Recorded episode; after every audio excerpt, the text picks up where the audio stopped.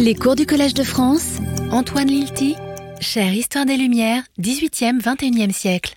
Mesdames et messieurs, permettez-moi d'abord euh, de vous souhaiter, euh, comme il se doit, une bonne et heureuse année et de vous remercier d'être euh, présents, si nombreux, pour m'accompagner dans ce voyage vers le Pacifique. Je vais vous faire une confidence, puisque nous sommes entre nous. Euh, je suis plus intimidé par cette série de cours qui va nous mener jusqu'au début avril que par la leçon inaugurale que j'ai prononcée euh, ici même il y a à peu près un mois. Contrairement à ce que l'on s'imagine, ce n'est pas de commencer qui est difficile, hein, c'est de, poursuivre, c'est euh, de trouver un rythme, de s'inscrire dans la durée, de faire exister ce lien qui est au cœur de toute relation d'enseignement entre une parole qui aspire à être écoutée et un auditoire qui accepte ou pas d'accorder son, attention. Alors euh, peut-être que je tâtonnerai un peu dans ces premières séances et je compte sur euh, votre bienveillance. Alors pour me pour me réassurer un peu au moment d'entamer ce, ce, voyage au long cours, je vais repartir exactement de l'endroit où je m'étais arrêté en décembre, c'est-à-dire du supplément au voyage de Bougainville, ce texte que Denis Diderot a rédigé entre 1771 et 1773. C'est un texte fascinant, plus ambigu qu'il n'y paraît, parfaitement représentatif des Lumières, de leur audace, mais aussi de leur zone d'ombre et surtout de cette manière inimitable de coller à l'actualité politique et savante, tout en inscrivant la réflexion philosophique dans une forme littéraire dialogique, à la fois déroutante et ouverte, qui laisse au lecteur une responsabilité importante au moment de l'interprétation on sort de la lecture du supplément avec plus d'interrogations que de certitudes, à la fois enthousiaste, amusé et perplexe. Plus prosaïquement, c'est de la lecture du supplément au voyage de Bougainville qu'est venue l'interrogation, l'impulsion même qui m'a conduit vers la recherche que je vais vous présenter cette année. Il s'agit d'un passage en particulier non pas, un de ces morceaux de bravoure farouchement anticolonialiste que j'avais cité au mois de décembre, mais un extrait du dialogue qui encadre le supplément proprement dit. Alors, avant de le lire, il faut que je fasse un double rappel sur le texte lui-même et sur le voyage autour du monde de Bougainville dont il va être question tout au long de cette série de cours. En novembre 1766, Louis-Antoine de Bougainville est parti de Nantes avec deux bateaux, une frégate, la Boudeuse, et une flûte, l'Étoile, et à leur bord environ 200 marins. Alors, sur, euh, sur, cette carte, vous voyez à la fois le, le parcours de, euh, de l'expédition et aussi, cela vous donne une idée des connaissances euh, géographiques sur l'Océanie euh, de l'époque, autant dire euh, ici hein, qu'elles étaient minimales. Hein, vous voyez juste la, côte de, l'Australie, un tout petit bout de côte de la Nouvelle-Zélande, et ça c'est encore c'est après le voyage de, de, Bougainville. Alors Bougainville donc, pardon, il faut encore que j'apprenne à bien utiliser ça. Alors Bougainville est parti donc de Nantes, descendu dans l'Atlantique Sud jusqu'à Rio de Janeiro, puis euh, a restitué les îles Malouines euh, à l'Espagne, c'était la première euh, partie de sa mission. Puis il a franchi le détroit de Bougainville, le détroit pardon, de Magellan, c'est évidemment pas de Magellan, donc le détroit de Magellan, et remonté ici, a traversé, donc pendant naviguer pendant de longues semaines dans le Pacifique, traversé l'archipel des Tuamotu et découvert Tahiti. Alors, découvert évidemment avec des guillemets. Vous savez que les historiens et les historiennes n'utilisent plus beaucoup ce terme, trop eurocentré, mais surtout découvert avec des guillemets parce qu'en réalité, contrairement à ce que Bougainville croyait, il n'était pas le premier Européen à accoster à Tahiti. L'anglais Samuel Wallis l'avait devancé de quelques mois. Alors je reviendrai euh, euh, dans deux semaines sur cet épisode, l'arrivée de Wallis à, Tahiti, qui est moins connu, euh, beaucoup moins connu que le voyage de Bougainville et que ceux de Cook, mais qui est absolument fondamental parce que c'est ce voyage-là, et notamment les violences qui l'ont accompagné, qui va donner, qui permet de comprendre la façon dont l'arrivée de Bougainville ou plus tard de Cook l'année suivante va être reçue par les Tahitiens. Je reviens euh, au voyage donc, de, Bougainville. Il passe une dizaine de jours ici à Tahiti, pas plus, hein, dix jours le, séjour, et ensuite va euh, retraverser euh, la fin du Pacifique, s'arrêter ici à Batavia dans les Indes néerlandaises, puis une escale à l'île de France, c'est-à-dire l'actuelle île Maurice, enfin au Cap à la pointe australe de l'Afrique, et il remonte ici pour arriver en mars 69 à euh, Saint-Malo. Et donc, avec ses compagnons, ils sont la première expédition euh, à avoir, française, à avoir euh, navigué tout autour du, tout autour du monde. L'expédition, qui donc a duré deux ans et demi, connaît un retentissement public tout à fait considérable, en raison notamment du récit exalté que le botaniste de bord, Philibert Commerson, va publier du séjour à Tahiti. Commerçons, a voyagé avec Bougainville, mais il s'est arrêté à l'île de France et il y est resté. De là, donc de l'île de France, il adresse une longue lettre à l'astronome Jérôme de Lalande, qui est un des grands savants du Paris des Lumières. Il dresse de Tahiti, qu'il appelle la Nouvelle Citerre, un portrait idyllique. La lettre est publiée dans le Mercure de France, vous voyez ici, qui est en quelque sorte, qui était en quelque sorte le journal culturel officiel de l'époque. Pour Commerçon, Tahiti est marqué par une nature abondante et fertile, une population heureuse et intelligente, une île dédiée à l'amour et à ses plaisirs, ou encore, selon ses propres mots, je le cite, le seul pays peut-être de la terre où habitent des hommes sans vices, sans préjugés, sans besoins, sans dissension. Alors même que l'escale à Tahiti, je vous l'ai dit, n'a duré qu'une dizaine de jours, c'est bien elle qui attise la curiosité du public et des savants. Quelques mois plus tard, Bougainville publie à son tour le récit de son voyage sous le titre simple mais efficace de Voyage autour du monde. Trois longs chapitres au début de la seconde partie y sont consacrés au séjour tahitien. Ces deux textes, celui de Commerçon et celui de Bougainville, inscrivent durablement dans l'imaginaire public l'idée qu'une île merveilleuse a été découverte, une île sur laquelle une population bénie des dieux vit un bonheur simple, en parfaite harmonie avec la nature. Une île idéale, à mi-chemin entre les rêves antiques de l'âge d'or et les cités utopiques de la pensée politique moderne. Commerçon avait d'ailleurs pris soin de préciser qu'il voulait dans un premier temps appeler cette île Utopie, en référence au célèbre livre de Thomas More. C'est l'acte de naissance de ce, que l'on peut appeler le mythe européen de Tahiti. Ici intervient un autre personnage, Friedrich Melchior Grimm, grand ami de Diderot, rédacteur de la correspondance littéraire, un journal manuscrit distribué par souscription à quelques princes et aristocrates européens pour leur donner des nouvelles de la vie intellectuelle parisienne. Grimm demande à Diderot d'écrire un compte-rendu du récit de Bougainville. Celui-ci s'exécute, mais la recension ne paraît pas. Diderot alors reprend son texte et rédige un long dialogue dans lequel A, un personnage appelé A, prétend à son ami B connaître un supplément inédit du récit de Bougainville, supplément qu'ils lisent et commentent ensemble.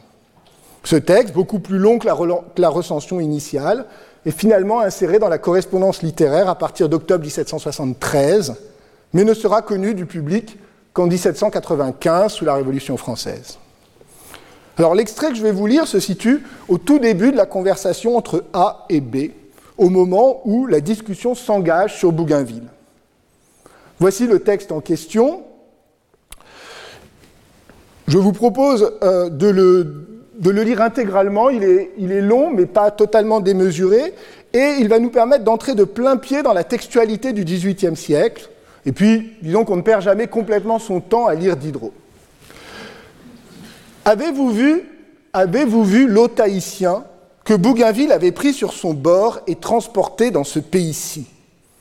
Je l'ai vu, il s'appelait Aotourou.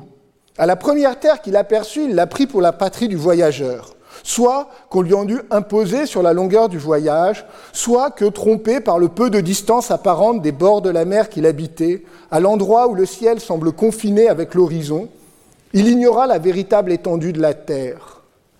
L'usage commun des femmes était si bien établi dans son esprit qu'il se jeta sur la première européenne qui vint à sa rencontre et qu'il se disposait très sérieusement à lui faire la politesse d'Otaïti. Il s'ennuyait parmi nous, l'alphabet otaïtien n'ayant ni B, ni C, ni D, ni F, ni G, ni Q, ni W, ni Y, ni Z. Il ne put jamais apprendre à parler notre langue qui offrait à ses organes inflexibles trop d'articulations étrangères et de sons nouveaux. Il ne cessait de soupirer après son pays et je n'en suis pas étonné. Le voyage de Bougainville est le seul qui m'ait donné du goût pour une autre contrée que la mienne.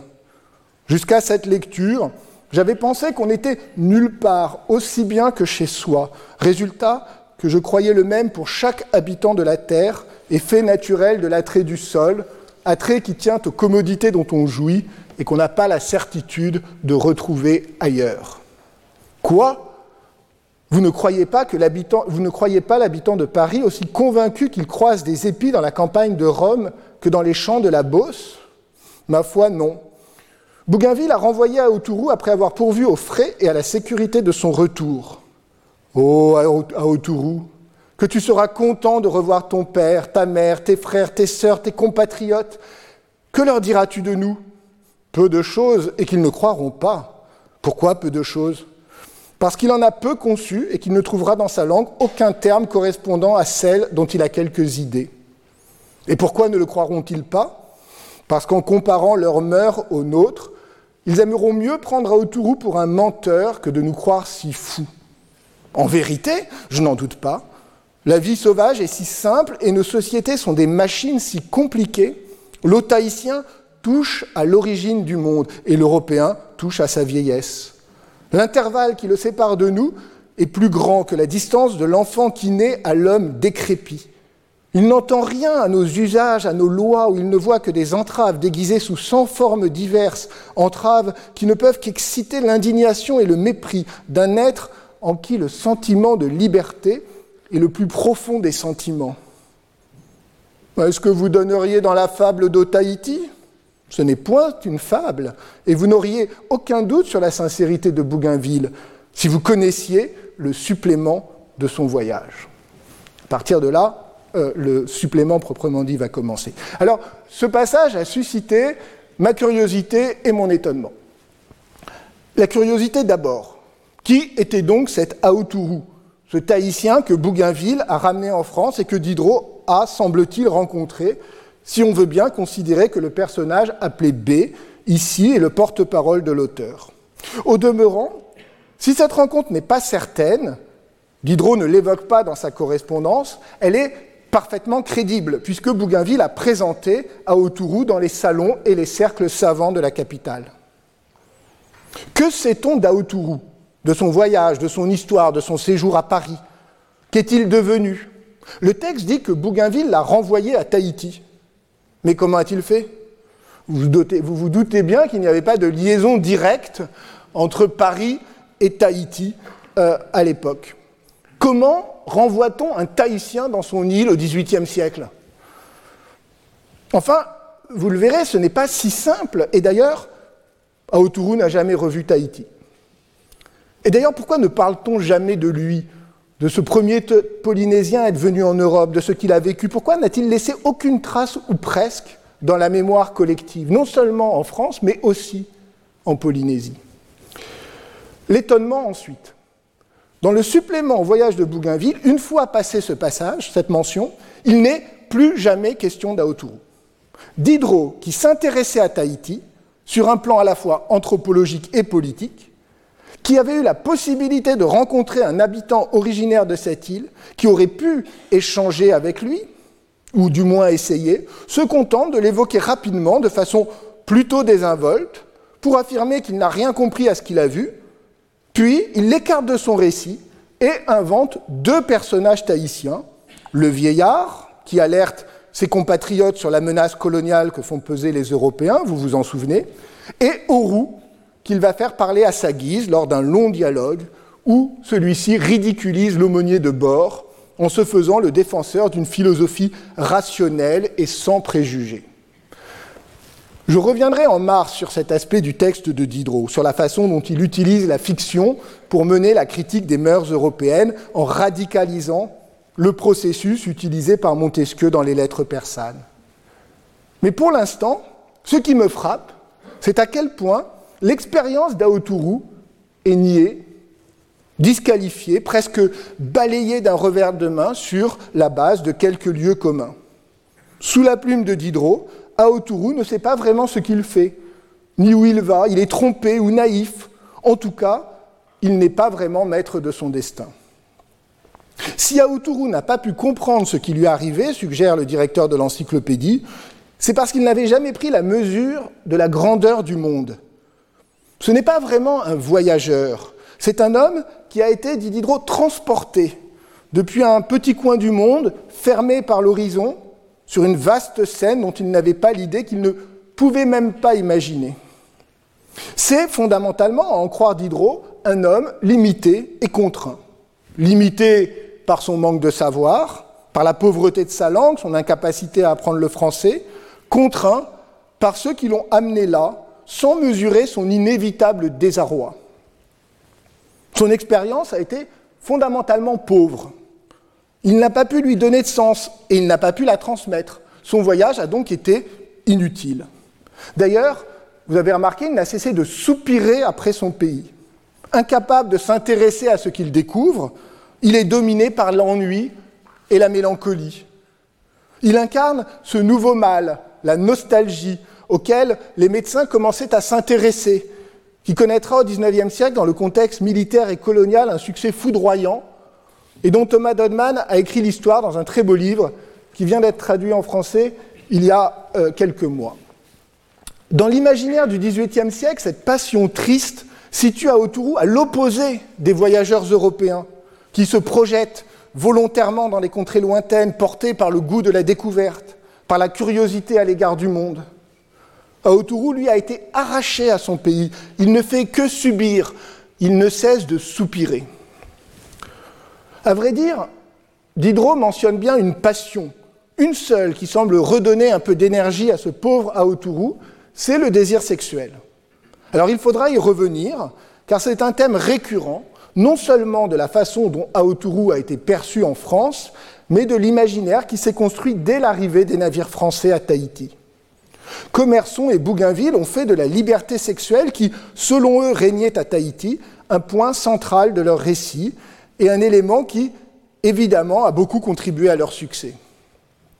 En réalité, cette image d'une nouvelle citère gouvernée par le culte de l'amour et du plaisir repose largement sur un grand malentendu au cœur de la rencontre interculturelle et elle aura des conséquences importantes et durables. Diderot, bien sûr, s'en saisit pour mener une réflexion morale et politique sur l'hypocrisie de la morale chrétienne et de la conjugalité occidentale, pour faire la critique radicale de la monogamie et l'éloge d'une sexualité libre. C'est un des principaux thèmes du dialogue entre le Tahitien Aurou et l'aumônier. D'ailleurs, le sous-titre du supplément indique clairement la leçon qu'il faut en tirer. Le sous-titre, c'est Dialogue entre A et B sur l'inconvénient d'attacher des idées morales à certaines actions physiques qui n'en comportent pas. Il reste que dans le passage que je vous ai lu, que nous avons lu ensemble, eh bien, Aotourou est en fait le héros involontaire d'une scène de comédie, presque une farce. Même si Diderot, en parlant de l'usage commun des femmes, annonce la réflexion sociale et politique qu'il développera par la suite, Aotourou semble dominé par une pulsion sexuelle assez incontrôlable que Diderot appelle par dérision la politesse de Tahiti. Ce qui deviendra, à travers le personnage d'Aurou, une réflexion philosophique sur les préjugés moraux en matière de sexualité est encore, à ce stade, une façon pour Diderot d'entretenir avec son lecteur une complicité ironique et grivoise dont Aotourou fait les frais, puisqu'il semble incapable d'une intelligence des situations. Et puis, et puis il y a cette remarque finale. L'otaïtien touche à l'origine du monde et l'européen touche à sa vieillesse. C'est un passage très important. La distance géographique est transformée en distance temporelle, selon un trope destiné à une grande postérité dans l'anthropologie évolutionniste. Vous connaissez peut-être la phrase souvent citée de Joseph-Marie de Gérando dans ses considérations sur les diverses méthodes à suivre dans l'observation des peuples sauvages, rédigée en 1800 pour accompagner le départ vers l'Australie de l'expédition scientifique de Nicolas Baudin. De Gérando écrit Le voyageur philosophe qui navigue vers les extrémités de la Terre traverse en effet, traverse en effet la suite des âges. Il voyage dans le passé. Chaque pas qu'il fait est un siècle qu'il franchit. Ces îles inconnues auxquelles il atteint sont pour lui le berceau de la société humaine. Pour Diderot, les Tahitiens sont du côté de l'enfance, de l'innocence certes, mais aussi de la simplicité. Ils sont incapables de comprendre le monde. Ils sont incapables de comprendre le monde complexe des sociétés modernes. Attention, ne nous trompons pas. Diderot ne cherche pas à affirmer la supériorité, morale des sociétés civilisées. Les Européens ne sont pas, comme certains le penseront au XIXe siècle, des adultes qui doivent guider le développement des enfants. Eux-mêmes touchent à la vieillesse du monde, ils sont déjà, dit Diderot, décrépits. Ils représentent la décadence de la civilisation et ses excès. D'ailleurs, ils sont fous à l'aune de la morale simple et naturelle des Polynésiens, fondée sur la liberté et l'absence de contraintes. Mais il ne s'agit pas non plus pour Diderot de se mettre à l'écoute des Tahitiens, de chercher vraiment à comprendre leur point de vue. C'est pourquoi la relation est fondamentalement asymétrique. Les Européens ont seuls la capacité de comparer les deux sociétés, y compris pour mener la critique de l'Europe. Les Polynésiens, en revanche, sont réduits à n'être que les témoins muets et désemparés d'un monde qu'ils ne peuvent pas comprendre. La rencontre de l'altérité ne leur est d'aucun secours, alors qu'elle est pour les Européens le ressort qui enclenche la critique philosophique. Diderot le dira encore plus clairement dans un autre texte, rédigé quelques années plus tard, je le cite, C'est l'ignorance des sauvages qui a éclairé en quelque sorte les peuples policés. On ne saurait mieux dire que la révolution anthropologique des Lumières est à sens unique. On comprend alors toute l'ambiguïté du dispositif qui organise le supplément. L'ensemble du texte utilise Tahiti en donnant la parole à des Tahitiens de fiction pour critiquer, au nom de la nature, les excès et les abus de la société européenne et de la morale chrétienne, ainsi que l'arrogance coloniale des Européens. Mais Diderot, pour autant, n'est pas un anthropologue. Il n'est pas réellement intéressé par les véritables Tahitiens.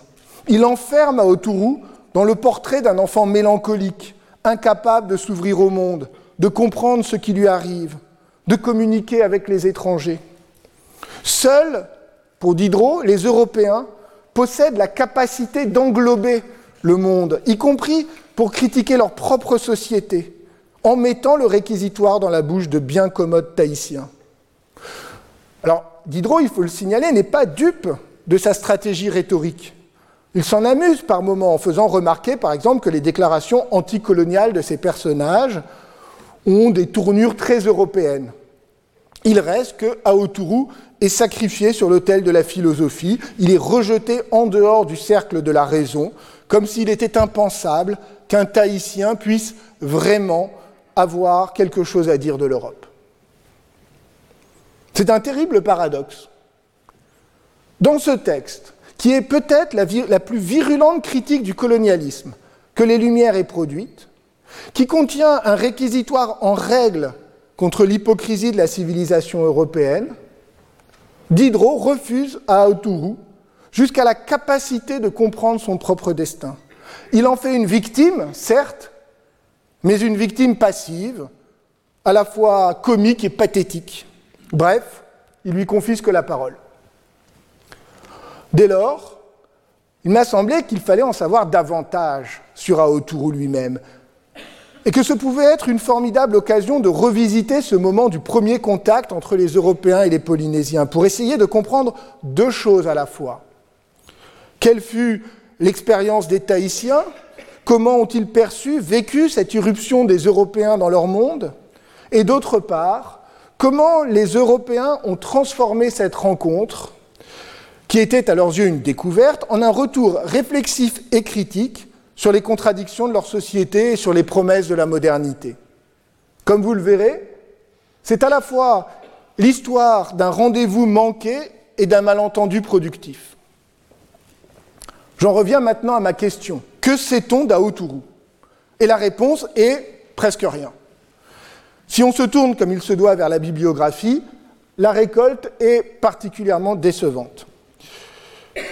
Jusqu'au début des années 2000, on trouvait tout au plus quelques allusions ici et là qui se contentaient de répéter ce que Bougainville lui-même avait écrit dans son récit du voyage autour du monde, sans chercher à vérifier la fiabilité de ses assertions, ni véritablement en savoir davantage. Puis, en 2001, l'édition savante du voyage de Bougainville par Michel Bidot et Sonia Fessel aux presses de la Sorbonne a été accompagnée d'un très utile dossier réunissant, entre autres, plusieurs textes évoquant Aoturu. Depuis, celui-ci a fait l'objet d'un court chapitre dans le livre que la grande anthropologue néo-zélandaise Anne Salmond a consacré à l'arrivée des Européens à Tahiti, traduit en français en 2012 sous le titre L'île de Vénus, et qui est le livre de référence sur le sujet. J'aurai l'occasion, lors de ces séances, à plusieurs reprises, de m'y référer. Il existe quelques très rares articles, dont celui que j'ai écrit sur le séjour parisien d'Aoturu, la seule chercheuse qui lui a consacré un intérêt constant est Véronique Dorbe-Larcade, qui enseigne à l'Université de Polynésie, à Papette. Après avoir publié plusieurs articles sur Aoturu, elle annonce un livre apparaître d'ici quelques mois, ce qui ajoute en quelque sorte du mystère au mystère. Si le livre paraît avant la fin de ce cours, je vous le présenterai bien sûr, et nous serons comme ça en prise direct avec l'actualité éditoriale. Il faut enfin mentionner un roman historique que je commenterai lors de la dernière séance au mois d'avril, dont l'auteur est Philippe Prudhomme, et un documentaire de France Culture réalisé par Delphine Morel et diffusé il y a deux ans. Quant aux sources primaires, notamment les journaux de bord des officiers de la Boudeuse et de l'Étoile, ainsi que quelques témoignages de première main du séjour à Paris, nous les étudierons, mais elles sont peu nombreuses, sans compter que la vie d'Aoturu avant l'arrivée de Bougainville à Tahiti nous est totalement inconnue. Alors, alors, pour espérer comprendre quelque chose d'Aoturu, il faut rompre résolument avec la tentation biographique et élargir le corpus. Et il se trouve qu'Aoturu n'est pas le seul Polynésien à s'être embarqué avec les Européens et à avoir voyagé avec eux dans cette période des premiers contacts. L'année suivante, lors, du premier voyage dans le Pacifique du grand navigateur anglais James Cook, un autre Tahitien nommé Tupaya embarqua avec les Britanniques. Il les accompagna en Nouvelle-Zélande, puis aurait dû les suivre en Angleterre, mais il est mort malheureusement à Batavia. Nous aurons l'occasion de reparler souvent de lui, car c'était un personnage exceptionnel, doté d'un savoir et d'une autorité hors du commun, il joua un rôle important d'intermédiaire, notamment avec les Maoris de Nouvelle-Zélande. Lors du second voyage de Cook, c'est un autre Polynésien, Mai, qui s'embarqua avec les Anglais et passa, lui, arriva jusqu'en Angleterre et passa deux ans à Londres, de 1774 à 1776, où il fut présenté au roi George III et une partie de l'élite sociale et savante britannique, bien cornaqué par Joseph Banks, avant de retourner à Wainé, une petite île au nord de Tahiti, lors du troisième et dernier voyage de Cook, durant lequel celui-ci allait trouver, comme vous le savez sans doute, la mort à Hawaï. Mai, lui, est connu, beaucoup plus connu qu'Aoturu, notamment euh, pour le célèbre portrait de lui qu'a peint euh, Joshua Reynolds, le grand peintre anglais du XVIIIe siècle, euh, portrait que vous voyez ici, tellement célèbre que euh, euh, la National Portrait Gallery cet été a essayé de lever 50 millions de livres sterling pour acheter le, pour acheter le tableau, qui, est actuellement en collection privée. tableau qui a fait de Omaï l'incarnation du noble sauvage, à la fois exotique et familier. À la différence d'Aoturu, Maï a fait l'objet de plusieurs études sur lesquelles je m'appuierai fréquemment tout en revenant aux sources primaires, notamment les journaux de bord. Nous évoquerons aussi le cas d'un personnage beaucoup moins célèbre, Iti Iti, qui a navigué plusieurs mois avec les Anglais jusqu'en Nouvelle-Zélande, mais a choisi de ne pas les suivre en Europe. Et nous nous demanderons pourquoi. Enfin, Moins connu encore est le sort des Tahitiens emmenés par les Espagnols à Lima, au Pérou. En effet, même si la rivalité franco-anglaise dans le Pacifique a été très importante dans la deuxième moitié du XVIIIe siècle, on oublie, on oublie trop souvent que les Espagnols continuaient à nourrir des ambitions. Le Pacifique était leur terrain de jeu depuis deux siècles sillonné par le fameux galion de Manille qui, chaque année, ralliait Acapulco aux Philippines, depuis les Philippines, pardon. D'ailleurs, les Espagnols avaient, dès le XVIe siècle, abordé aux îles Marquises.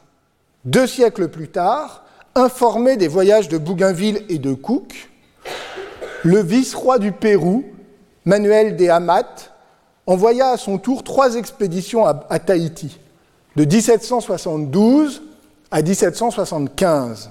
Vous voyez que nous sommes dans une chronologie très courte. Une mission catholique, composée de deux franciscains, fut même installée pendant quelques mois sur l'île. Lors du premier voyage, sous le commandement de Domingo Buenechea, quatre Tahitiens furent envoyés à Lima, au Pérou. Deux d'entre eux survécurent à la traversée. Ils furent baptisés dans la cathédrale et séjournèrent de longs mois dans le palais du vice-roi avant de retourner à Tahiti. Je m'intéresserai en particulier au destin de l'un d'entre eux, Paotu, que l'on connaît grâce au journal d'un des matelots de l'expédition, nommé Maximo Rodriguez, qui a séjourné presque un an sur l'île avec les pères franciscains, servant d'interprète et d'intermédiaire avec la population. Aoturu, Tupaya, Mai, Iti Iti, Paotu. Voici les noms des personnages que nous allons suivre cette année, ou plutôt qui vont nous guider pour interroger autrement ce moment du premier contact entre Européens et Polynésiens, dans un contexte qui est déjà impérial, mais qui n'est pas encore colonial. Ce sont tous des hommes, mais nous évoquerons aussi les femmes tahitiennes lorsque nous nous interrogerons sur la réelle nature des relations sexuelles entre les marins et certaines tahitiennes, qui relevaient peut-être davantage d'une forme de prostitution que de l'hospitalité érotique imaginée et rêvée par Commerson, Bougainville et Diderot, comme l'a montré l'anthropologue Serge Tcherkezov dans un livre important qui malheureusement a été, a été trop peu lu par les spécialistes de l'Europe du XVIIIe siècle. Ici aussi, c'est une autre zone d'ombre des Lumières que nous rencontrerons. Concentré sur la critique de la morale chrétienne, Diderot développe un idéal libertin qu'il pense libérateur et qui a souvent été jugé comme tel par la critique, mais qui n'est pas moins normatif et qui méconnaît la violence exercée sur les femmes tahitiennes par les marins français et anglais, mais aussi par les hommes tahitiens.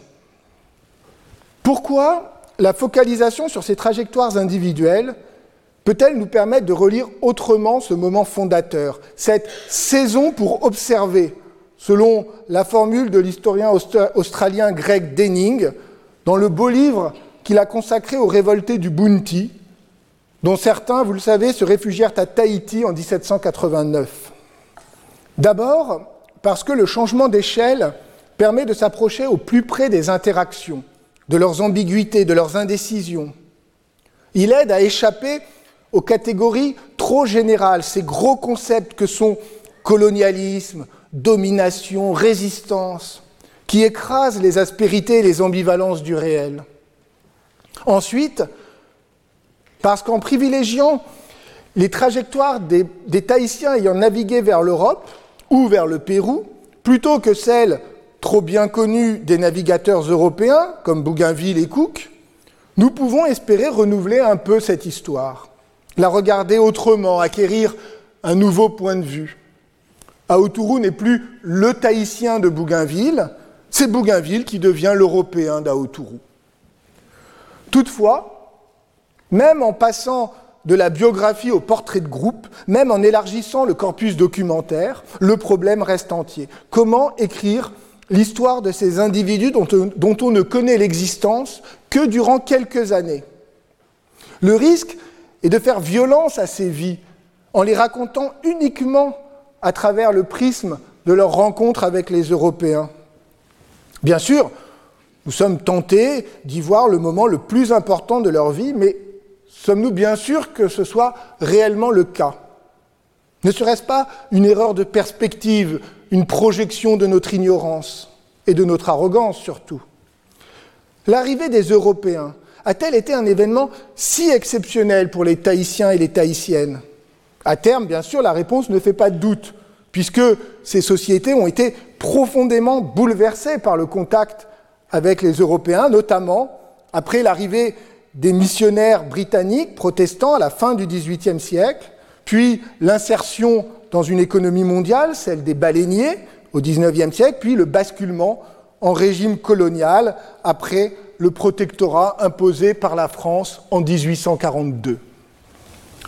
Mais à l'échelle d'une génération, et à l'échelle encore plus courte des quelques années que nous étudions, entre 1768 et la fin des années 1770, eh bien la réponse est beaucoup moins évidente. Vous connaissez sans doute le formidable livre de Romain Bertrand consacré à l'arrivée des Néerlandais à Java à la toute fin du XVIe siècle, intitulé L'histoire à parts égales, publié en 2011. On en a généralement retenu le manifeste d'une histoire symétrique, accordant une égale attention aux sources européennes et, dans le cas précis, javanaises. Mais l'autre leçon du livre, c'était que l'arrivée de Cornelis de Houtman à la tête de la première navigation n'avait été, été un grand événement que dans la conscience historique des Néerlandais. Alors qu'elle n'avait rien eu de mémorable pour euh, les habitants de Java qui la mentionnèrent à peine dans leur chronique. Pour une période beaucoup plus récente, Chris Ballard a fait une démonstration assez semblable à propos de la première expédition australienne dans les hautes terres de Nouvelle-Guinée en 1934, vous voyez qu'on est beaucoup plus tardif, qui provoqua de nombreux morts parmi la population locale, mais qui fut, au regard de l'historicité des Uli, les habitants de la région, un non-événement perdu dans les limbes de l'histoire, parce qu'il n'a laissé aucune trace dans la mémoire collective. Alors je ne dis pas que tel fut le cas de l'arrivée de Wallis, de Bougainville, de Cook dans les îles de la société au XVIIIe siècle. Mais tout simplement qu'il ne faut pas présumer que l'événement fut reçu et vécu avec autant d'intensité des deux côtés. À vrai dire, en concentrant mon attention sur la trajectoire des Polynésiens ayant embarqué avec les Européens, je cherche justement à me débarquer de ces débats, qui sont souvent insolubles, parce qu'ils posent des questions très générales, trop générales, auxquelles nous n'avons pas les moyens de répondre, et qui aboutissent à tomber dans des, biais culturalistes, c'est-à-dire à présumer que ces sociétés euh, ont des visions du monde antagonistes, incommensurables, ce qui organiserait une sorte de face-à-face irréductible. Je voudrais essayer de prendre un peu de distance à l'égard de ces grands récits manichéens, que ce soit celui des Européens apportant la civilisation aux sauvages des Pacifiques, du Pacifique ou celui des colonisateurs venant soumettre par la violence des populations innocentes. En essayant de reconstituer ce qu'il était possible de savoir du destin d'Aoturu, de Maï, de Tupaya, d'Iti-Iti, de Paotu, nous pouvons, nous pouvons, je crois, accéder à une compréhension plus fine, plus inattendue de ce moment d'interaction. Je l'ai dit, il ne s'agit pas d'écrire la biographie de ces personnages, encore moins de les héroïser selon un romantisme inversé qui ferait d'eux des explorateurs audacieux partis crânement à la découverte de l'Europe, mais plutôt de les suivre comme des fils à la fois narratifs et documentaires pour essayer de nouer deux histoires.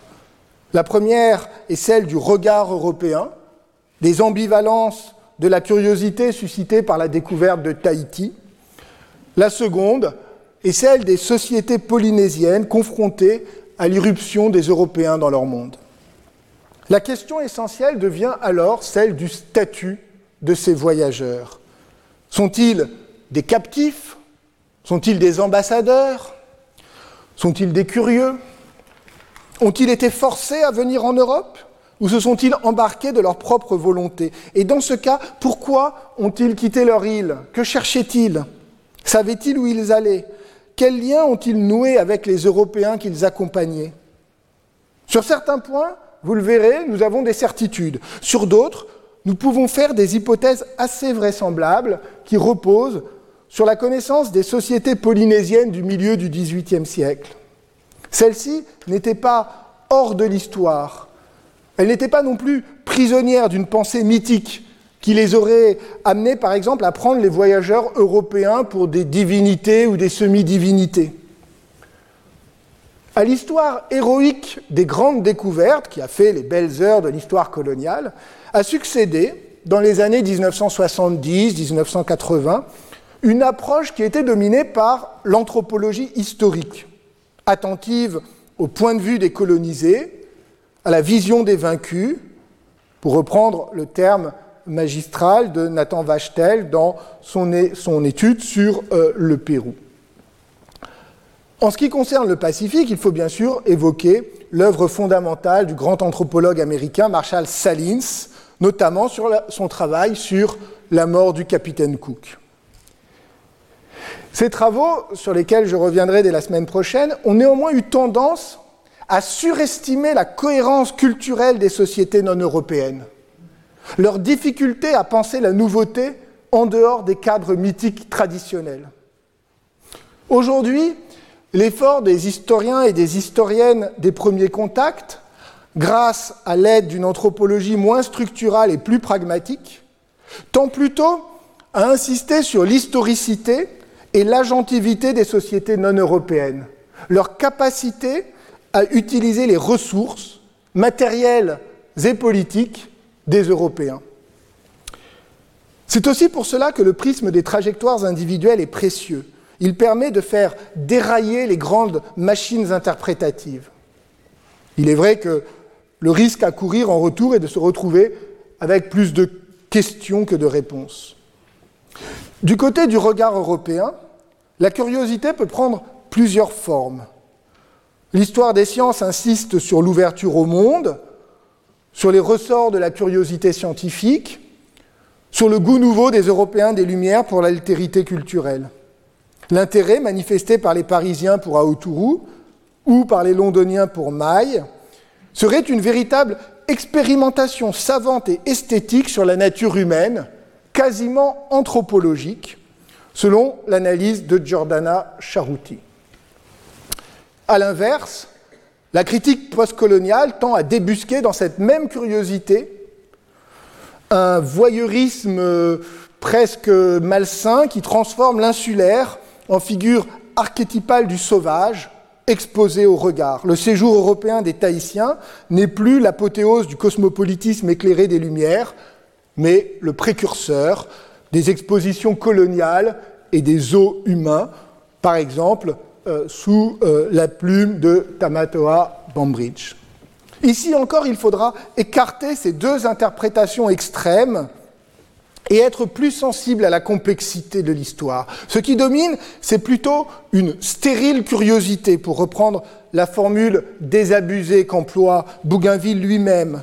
Une curiosité bienveillante, mais superficielle et éphémère, qui, au fond, rate son objet. Les relations entre Européens et Polynésiens ont surtout été tissées d'incompréhensions mutuelles, d'équivoques, de malentendus.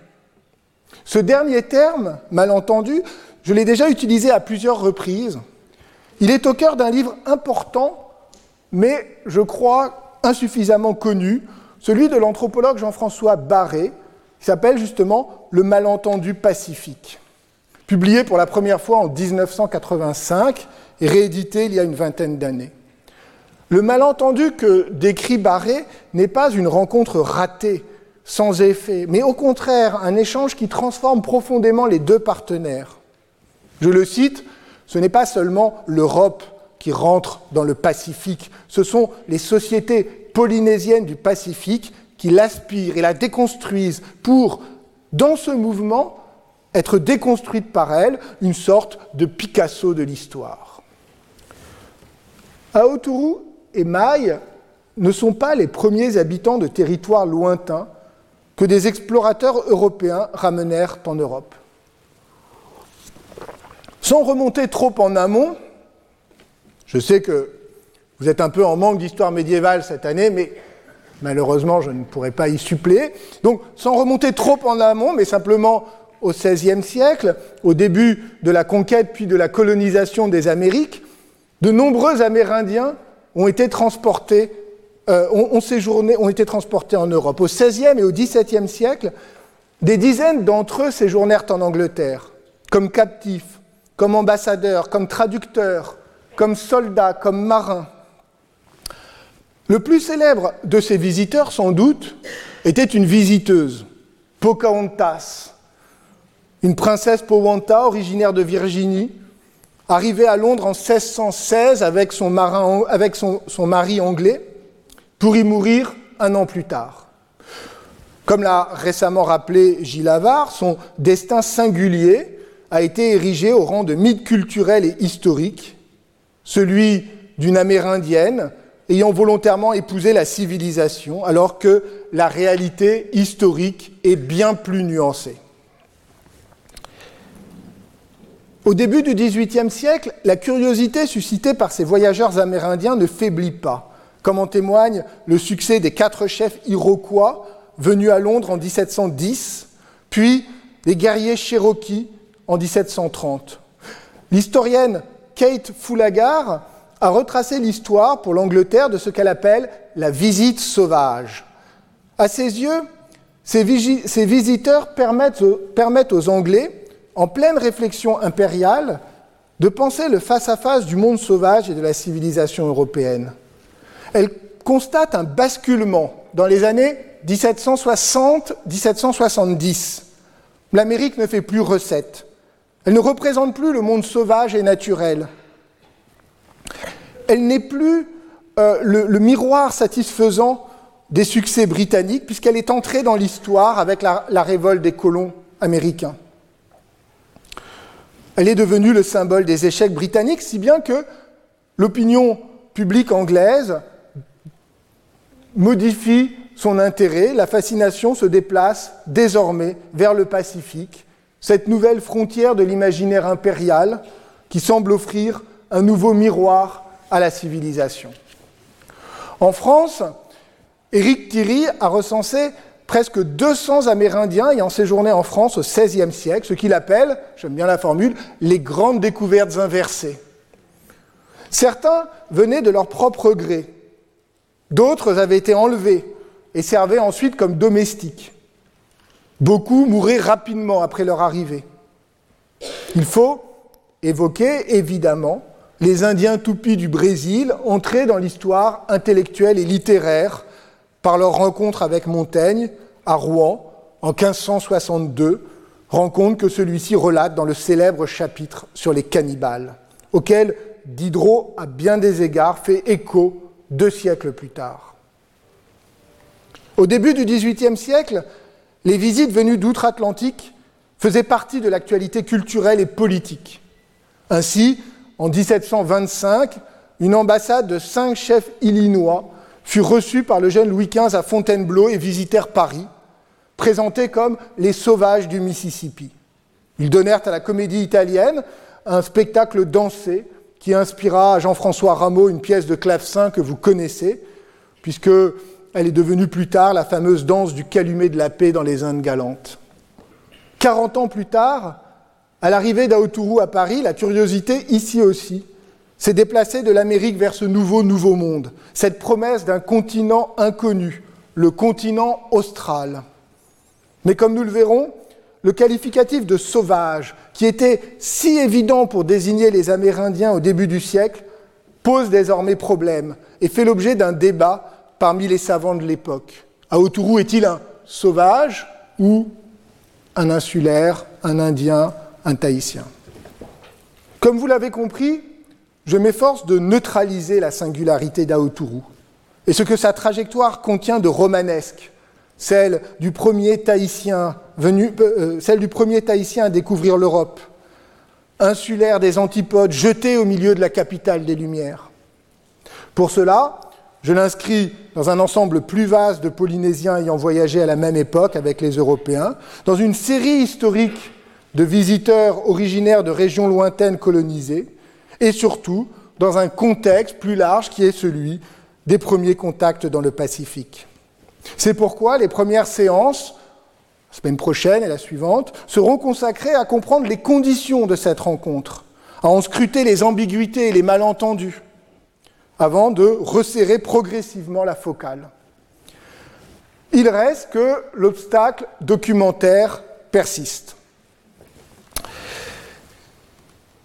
D'Aoturu, nous savons très peu de choses, je l'ai dit, de Tupai et Mai à peine davantage, de, Pao, Paotu encore moins. Alors, que faire? Faut-il faire sauter ce carcan qu'est la prudence de l'historien, qui a l'habitude de ne rien avancer sans avoir de sources à exhiber, d'archives à présenter? Cette règle sacro-sainte de la profession est-elle encore pertinente dans un contexte de si grandes inégalités documentaires quand nous sommes si bien renseignés sur la vie de Diderot, sur celle de Bougainville, celle de Cook, et que nous en savons si peu sur les Tahitiens qu'ils ont rencontrés. La rigueur historienne devient-elle alors un prétexte pour n'écrire que l'histoire des vainqueurs? Faut-il faut s'en affranchir pour restituer la vie des subalternes, de tous ceux et celles qui n'ont pas écrit et qui ont laissé peu de traces dans les archives ces questions iconoclastes sont de plus en plus souvent posées. Des chercheurs et des chercheuses se tournent vers les pouvoirs du récit et de l'imagination pour restituer des trajectoires mal documentées et rendre justice aux victimes de l'histoire. Bien sûr, la tentation d'utiliser des ressources littéraires pour combler les vides des sources n'est pas nouvelle. Le plus souvent, elle avait été utilisée, mise en œuvre dans une perspective assez classique, très narrative, qui tirait l'histoire vers le roman historique, au détriment d'une approche plus critique, plus analytique du passé, tournée vers les sciences sociales. Aujourd'hui, ce qui est nouveau, c'est l'utilisation de ces ressources au profit d'une histoire qui se veut critique et même militante. L'autrice qui incarne le mieux ce courant, c'est-à-dire à la fois avec radicalité et talent, et certainement Cedia Hartman, qui est professeur à l'Université de Columbia à New York. Hartman est une spécialiste de l'esclavage dont le travail se situe au croisement de l'histoire et de la critique littéraire. Elle n'est pas encore traduite en français, même si son deuxième livre, Lose Your Mother, devrait, je crois, paraître bientôt aux presses du réel. Dans un article intitulé Venus in Two Acts, Vénus en deux actes, consacré à un retour critique sur la mort d'une jeune esclave noire, torturée et tuée sur le bateau négrier le Recovery en 1791. Hartman a théorisé la notion de critical fabulation, fabulation critique. De cette jeune femme, nous ne connaissons que le surnom, Vénus, mentionné, juste mentionné, dans le procès du capitaine John Kimber, qui était le capitaine du Recovery. Vénus, c'est un surnom qui produit pour nous un écho terrible avec les Vénus tahitiennes vantées par Bougainville et tout aussi anonymes. Du Pacifique à l'Atlantique, et dans des conditions évidemment très différentes, l'englobement occidental du monde passe par la sexualisation des corps féminins. Or, de cette Vénus africaine, nous ne savons rien, ni comment elle a vécu, ni même comment elle est morte. Dès lors, comment écrire son histoire? Comment lui rendre justice? Cédia Hartmann propose de raconter ce qui aurait pu être, d'imaginer, dit-elle, ce qui ne peut être vérifié, d'écrire une histoire impossible, selon une formule qu'elle affectionne, avec, mais aussi contre l'archive. Car ce sont, dit-elle, les archives qui produisent des fictions, des fictions du pouvoir. La fabulation critique, elle, cherche par l'imagination à s'approcher d'une vérité invérifiable. Son dernier ouvrage, publié en 2019, est intitulé Wayward Lies, Beautiful Experiments, et se situe dans le prolongement de cette proposition. Il est consacré à des jeunes femmes noires, rebelles, radicales, qui ont vécu à New York et Philadelphie à la fin du XIXe siècle et au début du XXe siècle, dans des conditions de grande précarité, mais aussi de répression policière et judiciaire. Hartmann a fait de nombreuses recherches, elle possède un grand talent d'écriture, elle n'hésite pas à imaginer les impressions et les sentiments des femmes qu'elle étudie. Il lui arrive de partir d'une photographie anonyme pour essayer de donner corps à ce qui a pu être la vie de cette personne, ce qu'ont pu être ses espoirs et ses attentes. Il ne s'agit pas seulement de remplir les silences des archives, mais de contrer leurs biais normatifs et répressifs en écrivant des contre-récits pour restituer à ces vies leur potentiel de créativité subversive et radicale. Le livre a été acclamé, à juste titre, car ses qualités sont réelles, mais il a aussi suscité des interrogations et des débats sur les limites du genre. Le risque principal est de projeter sur ces femmes une sorte de romantisme politique de la transgression et de la marginalité qui leur était peut-être plus étranger que ne le pense Cédia Hartmann. Il est aussi d'accorder à la subjectivité de l'historienne un poids démesuré qui la rapproche davantage de l'artiste et de l'écrivaine. Alors, je pourrais essayer de faire de ce cours un contrepoint du supplément de Diderot en imaginant ce que fut pour Aoturu, pour Maï, pour Paotou, l'expérience intime du déracinement loin de leur île. Autant le dire d'emblée, au risque de vous décevoir, ce n'est pas ce que je vais faire. Je voudrais euh, plutôt proposer le geste inverse. Prendre la rareté des sources comme un défi, comme une contrainte méthodologique et narrative à laquelle je ne chercherai pas à échapper. J'essaierai donc de mettre au centre de ces leçons le travail sur les sources que je citerai souvent, parfois longuement, comme j'ai cité aujourd'hui le supplément au voyage de Bougainville. J'aimerais que ce cours soit une incitation à réfléchir sur la façon dont, on peut travailler en histoire à partir d'un archipel de fragments documentaires, en s'appuyant sur les savoirs des autres sciences sociales, l'anthropologie bien sûr, mais aussi les études littéraires, pour leur attention à la textualité et à la polysémie des textes. Si je m'efforce de tenir l'imagination à distance, c'est que je crois que l'historien n'a pas à concurrencer le romancier sur son terrain, et je dirais la même chose dans l'autre sens. Mais il y a une raison plus importante. Les personnages que j'évoque ne sont pas des inconnus que j'exhume des archives. Ils ont déjà fait l'objet d'un investissement imaginaire. Ils ont déjà de nombreux doubles de fiction. Nous venons de le voir avec Diderot. Si bien qu'il faut se méfier de redoubler ce geste, au risque de se trouver pris sans s'en apercevoir dans le grand filet des stéréotypes qui travaillent, qu'on le veuille ou non, notre imaginaire. Par conséquent, si j'écarte la fiction comme outil du travail historien, je la revendique comme son objet. Et ce sera une des questions auxquelles je reviendrai dans les dernières séances de ce cours. Pourquoi Tahiti a-t-elle suscité tant de fiction de la fin du XVIIIe siècle, de la fable d'O-Tahiti de Diderot, à la pantomime Omaï qui a rencontré un grand succès à Londres dans les années 1785-87, presque dix ans après le départ du véritable Maï.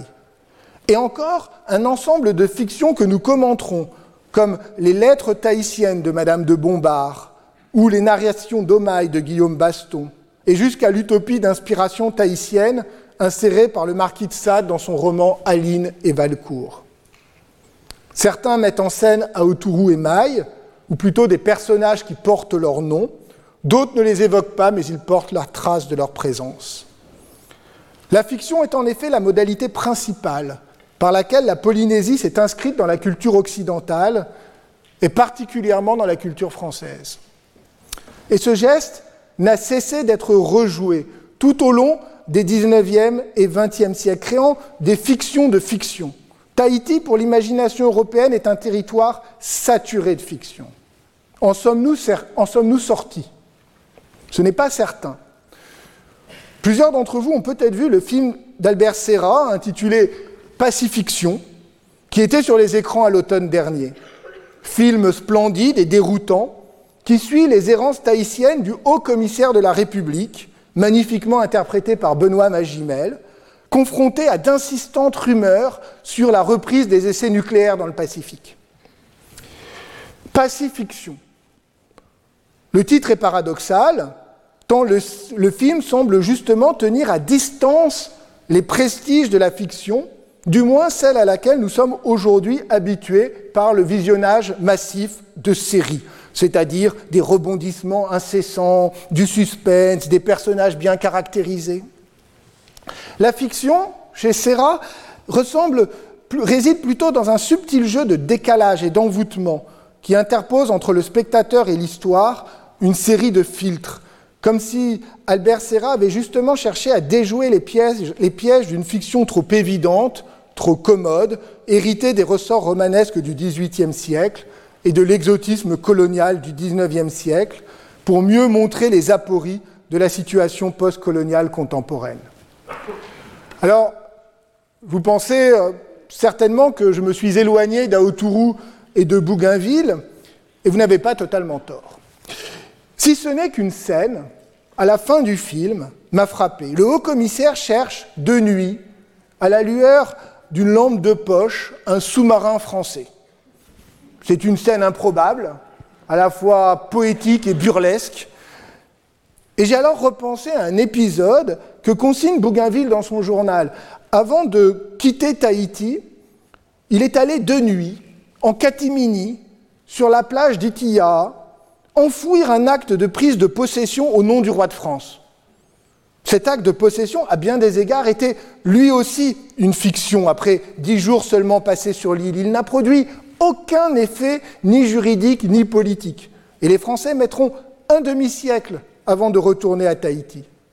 Diderot avait d'ailleurs relevé l'absurdité d'une telle revendication, faisant dire au vieillard qui s'adresse à Bougainville Si un Tahitien débarquait un jour sur vos côtes et qu'il grava sur une de vos pierres ou sur l'écorce de l'un de vos arbres Ce pays appartient aux habitants de Tahiti, qu'en penserais-tu? Et pourtant, et pourtant, on pourrait argumenter que cette fiction juridique relayé par de nombreuses fictions philosophiques, littéraires et artistiques, a fini par s'inscrire durablement dans l'histoire, aboutissant presque un siècle plus tard à la colonisation de Tahiti. Ce sera peut-être ma conclusion du jour sous forme de mise en garde. Méfiez-vous des fictions. Je vous remercie.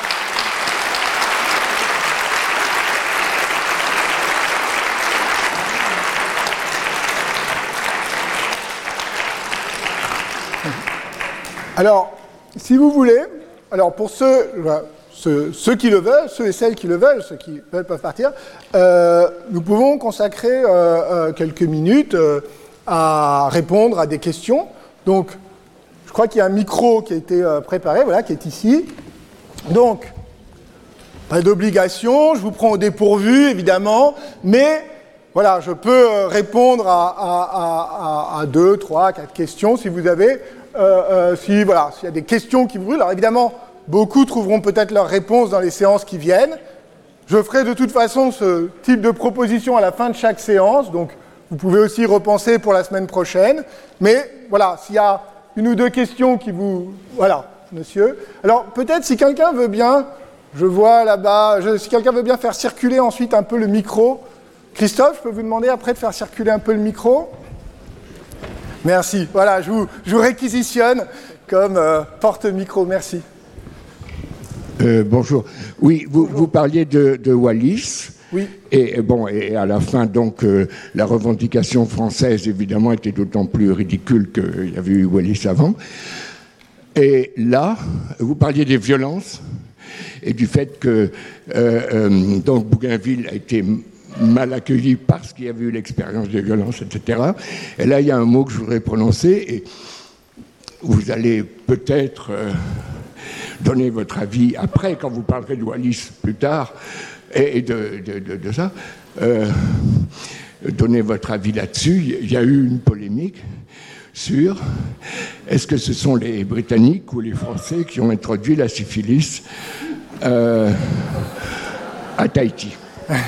Alors, merci. Christophe, comme ça, s'il y a d'autres questions. Alors, effectivement, c'est un, grand débat au XVIIIe siècle que très vite, hein, au bout d'un ou deux euh, euh, euh, voyages, les Européens vont s'apercevoir des désastres de, de, la syphilis sur l'île et vont d'ailleurs du coup essayer de contrôler la sexualité des marins. Et il y a polémique puisqu'ils vont s'accuser les uns et les autres euh, d'avoir euh, euh, introduit, d'introduire la syphilis. Alors, je n'ai pas de réponse, je ne peux pas trancher cette question. À mon avis, personne ne peut, ne peut la trancher. il est probable, étant donné que Wallis est arrivé le, premier et qu'effectivement il y a eu des relations sexuelles entre les marins et les Tahitiennes, il est probable qu'il l'ait introduit, mais il y a pu y avoir plusieurs, ils sont arrivés, vous savez, Bougainville, j'en reparlerai, est arrivé euh, à Itia, et euh, euh, Wallis, puis Cook à Matavai, donc très bien l'avoir diffusé différents aspects. Ce qui est plus important, c'est pourquoi est-ce qu'il y a cette polémique? Parce qu'il y a une très grande culpabilité. Voilà, donc peut-être retenons ça aussi, c'est-à-dire que ça, ça va être au cœur pas de la séance prochaine, mais de la troisième séance, cette ambivalence, cette ambiguïté où il y a à la fois de la violence, puisque je le dirais, Wallis arrive et très vite il va y avoir une véritable bataille navale, hein, avec beaucoup de Tahitiens tués, ça c'est quelque chose qu'on oublie euh, souvent lors de l'arrivée de, Wallis, et une canonnade et beaucoup de, de tués. Et donc, il y a de la violence, il y a une sexualité dont on le verra qui est largement fondée sur un malentendu, et puis en même temps, euh, euh, les, Européens, justement, pensent leur propre rôle comme étant un rôle bienveillant. et donc, euh, ils, ont, ils, ont une énorme culpabilité et ils se rejettent les uns sur les autres la culpabilité. Et donc, il y a à la fois une violence qui est maintenue, mais ce qui est nouveau, c'est une conscience critique de leur responsabilité à l'égard de ces populations. Mais merci pour votre question. S'il y a une, autre question, on peut la, prendre. J'essaierai de faire un peu comme ça ces séances de questions-réponses. Ne sont pas obligatoires, mais voilà, quand il y en aura, euh, je pourrai y répondre. Ce sera peut-être plus facile à partir de la semaine prochaine parce que les choses seront plus précises. On rentrera un peu plus dans le, détail euh, des textes. En tout cas, sinon, je vous, je vous, dis à la semaine prochaine et euh, je vous remercie encore de votre présence. Retrouvez tous les contenus du Collège de France sur www.colège-2-france.fr.